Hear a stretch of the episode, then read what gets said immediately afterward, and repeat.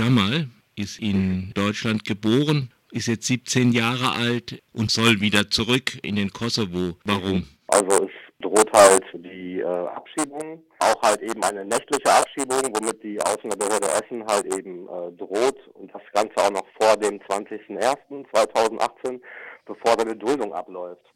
Warum? Äh, ist eine gute Frage. Erstens, er ist natürlich hier geboren in Deutschland und ähm, ist äh, somit ein, äh, ein Bürger dieses Landes. Und letzten Endes durch gewisse Veränderungen in, ähm, in der Gesetzeslage, Asylbewerberleistungen und so weiter. Es ist halt eben so, dass halt ähm, Menschen wieder in ihre Herkunftsländer abgeschoben werden können. Und so trifft es halt auch mhm. bei Jamal zu, dass er. Äh, es ist ja gar, gar nicht sein Herkunftsland. Richtig, es ist nicht sein Herkunftsland. Wie da genau die Gesetzeslage aussieht, darauf kann ich wenig eingehen, weil mhm. da, darüber weiß ich sehr wenig. Es ist halt auf jeden Fall so, dass die deutsche Regierung halt eben aufgrund dessen halt abschied, weil die Eltern halt aus äh, dem Kosovo und Serbien stammen. Und der Jamal halt eben das Kind von den beiden Eltern, Ahmed und Susan Basic ist und ähm, soll somit wieder halt in sein Herkunftsland im Kosovo abgeschoben werden. Nun war er ja zwischendurch mal im Kosovo, er war nicht die ganze Zeit in Deutschland und ist dabei schwer äh, traumatisiert worden. Können Sie dazu genau. was sagen?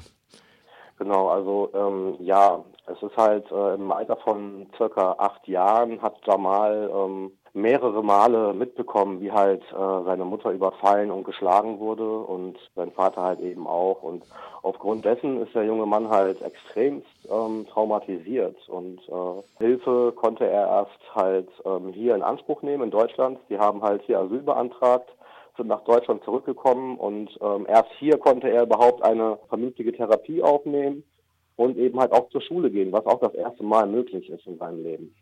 Also ich habe den Jamal in diesem im letzten Jahr kennengelernt und habe einen wirklich schönen, tollen Eindruck von einem jungen Mann, von einem jungen Jugendlichen, der ähm, halt sich sehr große Mühe gibt, ähm, einfach sein Leben in äh, vernünftige Bahnen zu lenken, was halt hier wieder möglich war. Er hat halt hier zwei Praktikas absolviert in Deutschland, einmal im Autohandel und einmal in der Gastronomie.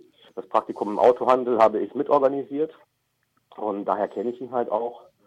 Was möchte ich noch dazu sagen? Jamal ist hier in der Schule, in seiner Schule, in seiner Klasse ein sehr freundlicher junger Mann, der wiederum halt auch für seine Mitschüler da ist und sich engagiert, eben halt auch in dem Schülercafé, in einem Schulprojekt in der Schule, wo er ist, wo halt eben wiederum Senioren wohl bewirtet werden in dem Schülercafé.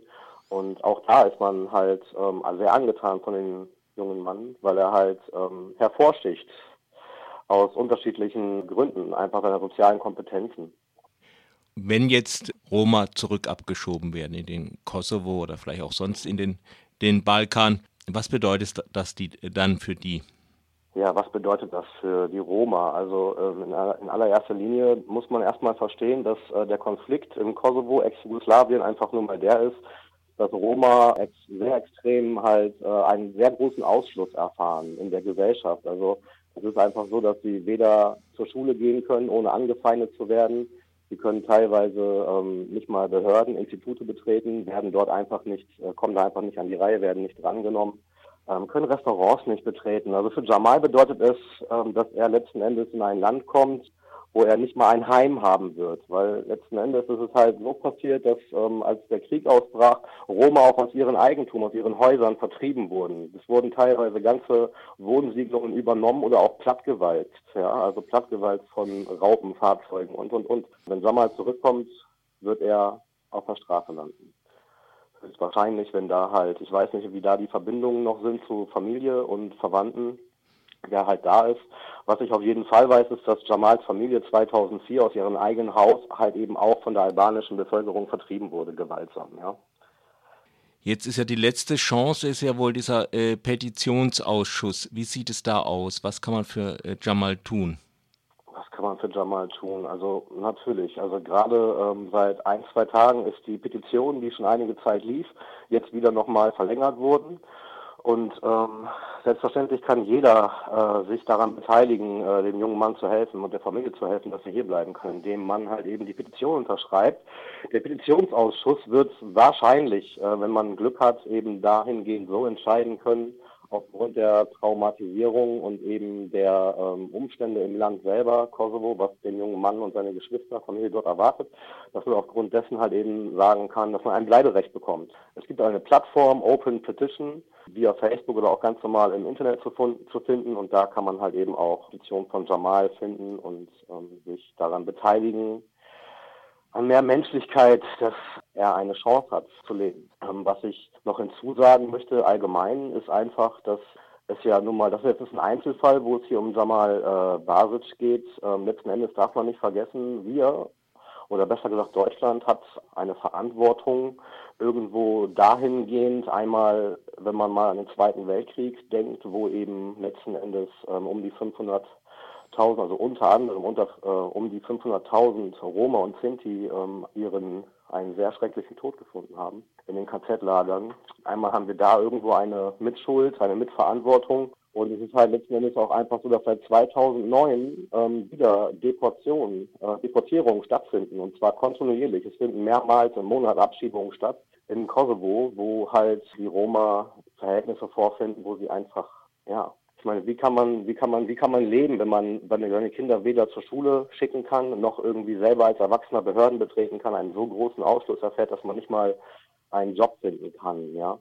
Darauf möchte ich auf jeden Fall nochmal aufmerksam machen. Ich möchte darauf aufmerksam machen, dass es eine große Community gibt, einen äh, Dachverband, und zwar ist das der Bundes-Roma-Verband. Unter denen ähm, sind 13 Vereine tätig seit Jahrzehnten, die wirklich gute Recherche, Reisen und Berichte aus dem Kosovo und Serbien immer wieder bringen, ja, und auch auf die Situation der Roma im, im Lande selber aufmerksam machen, die sich einfach seit Jahrzehnten stark machen für Aufklärung und auch eben Sensibilisierung in Deutschland, weil einfach dieses Thema Roma, Abschiebung und so weiter auch irgendwo ein Thema ist, was äh, in, in den Nachrichten gar nicht mehr groß auftaucht, einfach aus dem Grund, weil die Deportionen seit 2009 stattfinden und es wohl für die Medien nicht so ähm, interessant ist, darüber zu berichten.